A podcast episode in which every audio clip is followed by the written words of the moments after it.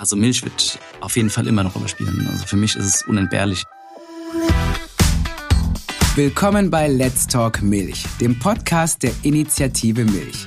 Wisst ihr, was Sterneküche, Celebrities, JungbäuerInnen, Food-Startups und Latteart-KünstlerInnen vereint? Ich bin Tarek und verrate es euch. Hier bei Let's Talk Milch. Super kleine Gerichte, super fancy Ambiente und am Ende ist man OMG super arm.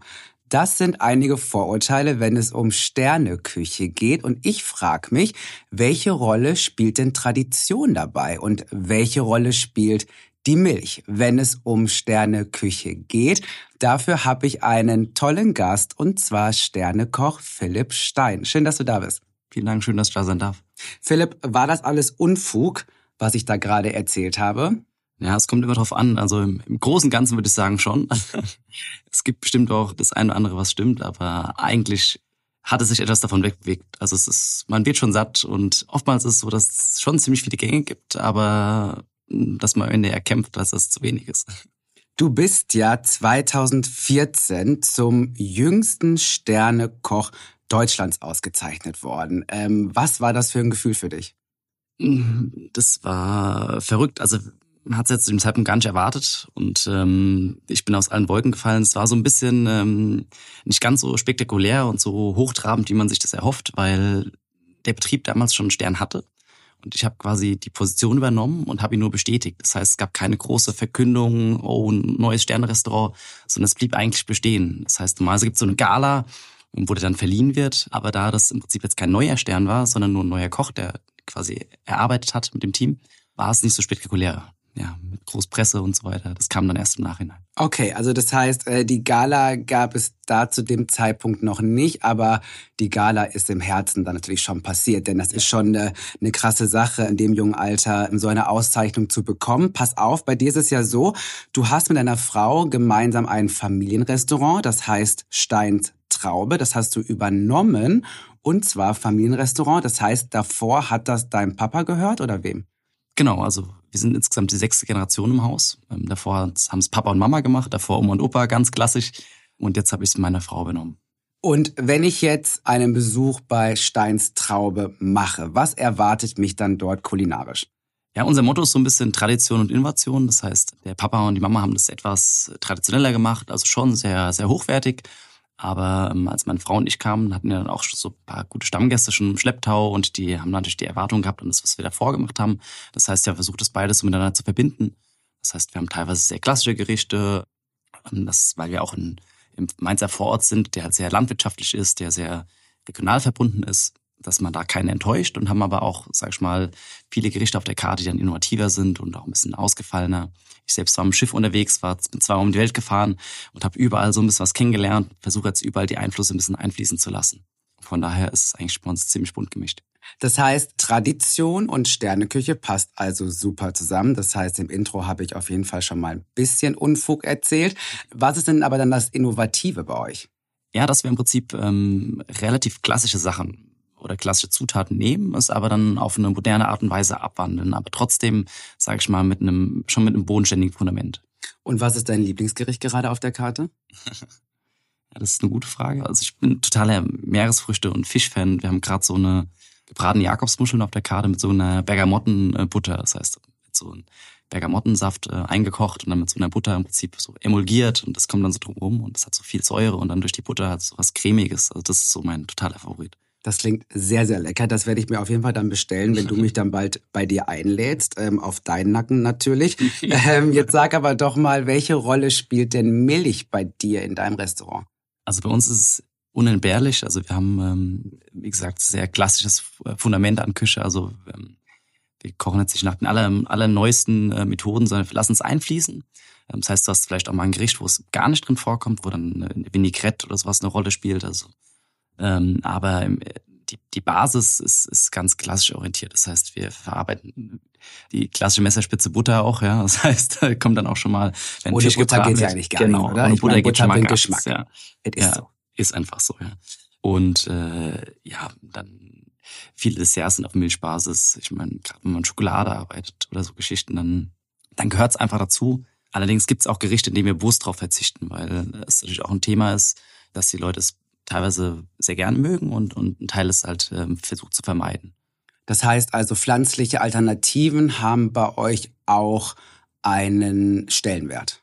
Genau, ja. Es ist einfach inzwischen so, dass man schon relativ viel einstellen sollte. Das heißt, wenn dann spontan ein Gast reinkommt, der sagt, oh, ich habe eine Laktoseintoleranz oder irgendetwas in diese Richtung, spontan zu reagieren, ist meistens äh, dann schwierig, weil viele Gerichte bedarfen ja auch einer Vorbereitung.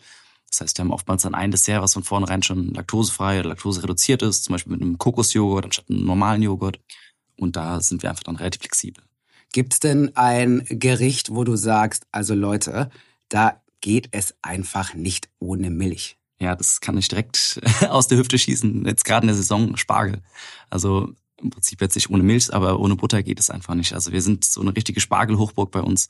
Und der kommt bei uns sogar aus der Familie. Das heißt, mein Cousin ähm, bringt ihn uns jeden Morgen aus dem Feld direkt.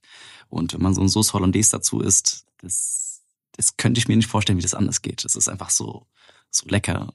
Das, das, da, da führt kein Weg dran vorbei, ja. Wenn du gerade schon sagst, ähm, also der Spargel kommt quasi direkt vom Feld. Bei euch ist es ja auch so gewesen, dass euer Restaurant ja auch mal eine Landwirtschaft war, oder? Und sich das dann quasi zu einem Restaurant entwickelt hat, oder? Genau, also wir waren früher so ein im Prinzip zum einen Selbstversorger und zum anderen ähm, war der Opa war früher morgens im Feld, hat dann im Prinzip dann äh, sich da um alles gekümmert. Und abends sind, ist er mit der Oma zusammen heim und haben im Prinzip dann abends ja so eine, sag ich mal, eine, damals noch eine Kneipe oder eine Schenke. Und das hat sich dann nach und nach hat sich dann zum Restaurant entwickelt. Irgendwann war das Restaurant viel gefragter als landwirtschaftlich. Und dann haben sie das eine im Prinzip ad acta gelegt und haben gesagt, wir fokussieren uns aufs Restaurant. Und dann lief das auch super gut. Und dann hat sich das mehr oder weniger aufgelöst mit Landwirtschaft. Und mittlerweile hast du selber drei Kinder. Wenn ich an meine Kindheit denke, dann gab es da eigentlich immer nur Würstchen und Spaghetti, aber Spaghetti ohne Soße. Meine Mutter hat immer so ein bisschen Soße dran gemacht, damit das Ganze nicht pappt und ich bin ausgeflippt, weil ich wollte einfach nur pure Spaghetti. Das kommt mir sehr bekannt vor. Ja, für dich als Sternekoch ist das der Horror, wenn die Kinder so, so mit ihren Lieblingsgerichten um die Ecke kommen? Ja, das ist tatsächlich schwierig. Ja, ich habe schon so viel versucht und ich habe extra, ich wollte auch um diese ganze Gläschen rumkommen und so und habe angefangen, die Pürees selbst zu machen und so. Und die wollte dann keiner haben, ja, damit schon mal äh, aus allen Wolken gefallen. Ist und hart. dann habe ich gesagt, das kann nicht sein, ja. Und dann äh, hat meine Frau das auch ziemlich belächelt, aber am Ende äh, haben wir uns dann dem gebeugt. Und jetzt bin ich immer noch am Probieren und am Machen. Und es entwickelt sich langsam so. Aber man merkt halt, dass, dass es von Kind zu Kind auch einfach unterschiedlich ist. Ähm, der, der Kleinste, der isst alles, der isst Salat und alles. Und äh, der Größte, der ist total empfindlich. Und das, man merkt aber, wie das einfach nicht zu beeinflussen ist. Ja, ist ja auch gut so. Aber was sind da so gerade bei deinen Kindern äh, die Lieblingsgerichte? Ja, das ist dann schon so klassisch. Also Nudeln oder Pfannkuchen. Pfannkuchen sind ganz hoch im Kurs. Und bei dir, wie war das, als du Kind warst? Ja, ich habe so, ein, so zwei äh, Kindheitserinnerungen, die, die, an die ich direkt denken muss. Zum einen war das immer Grießbrei, gab's immer bei uns. Das war immer, also Papa hat meistens so einmal die Woche gab's was Süßes zum Abendessen, ja. Und das war dann meistens Grießbrei mit so ein bisschen Zimt oben drauf und Zucker und dann so eingekochte Kirschen dazu. Und dann gab's immer so ein Stück Butter in die Mitte. Das, das war das immer, Mm. das, das Highlight der Woche. Und das habe ich immer geliebt. Und dann hat er so Pariser Nocken, heißt es. Ähm, da wird Milch aufgekocht mit äh, Butter drin und ähm, Gewürzen, also Salz, Pfeffer, Muskat. Und dann kommt da Mehl rein, dann wird das relativ schnell verrührt und dann wird das so leicht abgebrannt, so ein Brandteig. Und dann macht man das in einen Spritzbeutel und spritzt es quasi nach und nach in den Topf und schneidet dann immer so kleine Stückchen ab. Das heißt, da hat man wie so pochierte... Also Spätzle. Ja, so ähnlich. Also Aber in süß. Nee, es ist herzhaft. Ah, okay. Also ähm, es ist im Prinzip ja wie so, ja, mh, es sind eher so, so Nocken und die gehen so ein bisschen auf, so im Wasser, wenn die dann kochen. Und das hat er damals in so einer, in so, so ein bisschen wie Carbonara im weitesten Sinne gemacht. Das heißt mit Speck und äh, so einer Soße drin. Und das war immer total lecker. Also dann aber auch mal mit Ketchup. Nee, das nicht. so weit ging es dann als Kind dann gar nicht. Guck mal, da, war- da warst du schon als Kind quasi ähm, Gourmet. Ähm, jetzt sag doch mal, wenn wir noch mal über Milch sprechen, was ist denn dein Lieblingsgericht heute, wenn es um Milch geht? Also ich liebe über alles Kartoffelpüree. Also das ist so nach wie vor, das, ich glaube, das ist so das, was eigentlich jeder auf der Welt mag. Aber wenn man so ein Schmorgericht hat mit viel Soße und dann gibt's so ein, so ein super gemachtes Kartoffelpüree dazu und wenn es so richtig fein durchgestrichen ist und so ganz sämig ist und das, da, da lasse ich alles für liegen. Und bei was werden deine GästInnen bald alles für liegen lassen, wenn sie im Sommer zu dir ins Restaurant kommen? Äh, was sind da so die Trends, die Gerichte, die ähm, saisonal auch zum Sommer gehören? Ja, wir sind da schon relativ ähm, fischlastig im Sommer. Das merkt man auch, dass die, dass die Anfrage einfach mehr da ist, dass die Leute halt was, was Leichteres essen wollen. Und ähm, wir arbeiten auf ganz viel mit, mit so Joghurt zum Beispiel. Haben wir jetzt aktuell auf der Karte schon ähm, so gebratene Garnelen, da kommt so ein kleiner Gurkensalat dazu, so ein bisschen Quark angemacht und Sesam, so eine Sesampaste. Und dann wird am Ende einfach so ganz, ganz säuerlich abgeschmeckter Joghurt, kommt dann so in so Streifen oben drüber und das macht es unglaublich frisch. Nimmt so eine Limettenmarinade dazu. Und das sind so Sachen, das, das liebe ich. Also so diese Mischung aus ähm, so Zitrusfrüchten und so einer, so einer frischen Milchsäure, das finde ich im Sommer das Beste, was es gibt. Das klingt alles super lecker. Also ähm, wie gesagt, ich komme vorbei. Jetzt noch ein Blick in die Zukunft. Wenn du an die Sterneküche denkst, glaubst du, dass eine Zutat wie Milch immer Bestandteil dieser Küche sein wird? Oder wird es irgendwann so sein, dass nur noch pflanzlich gekocht wird? Also Milch wird auf jeden Fall immer eine Rolle spielen. Also für mich ist es unentbehrlich. Ich bin großer Verfechter von so klassischen Zubereitungen und dann kann man es immer noch abwandeln, wie man möchte und kann da seine eigene Note reinbringen, aber in der Basis gehört es für mich einfach dazu. Es wird mit Sicherheit auch Restaurants geben, die es bewusst versuchen zu vermeiden. Hat auch auf jeden Fall seine Berechtigung. Für mich persönlich ist es aber kein Thema. Vielleicht bei einzelnen Gerichten mal, aber im Großen und Ganzen in der Art der Küche gehört es bei mir einfach dazu.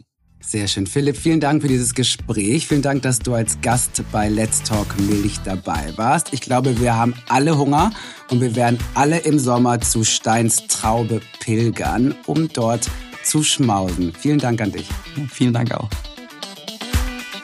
Das war unsere vierte Episode von Let's Talk Milch und in der nächsten Folge kommt Barista Mohammed Hosseini zu uns in dem Podcast und ich bin sehr, sehr gespannt, ob sich Kuhmilch und Hafermilch gleich gut für Kaffeeschaum eignen. Bis dahin, liebe Grüße, ciao, ciao.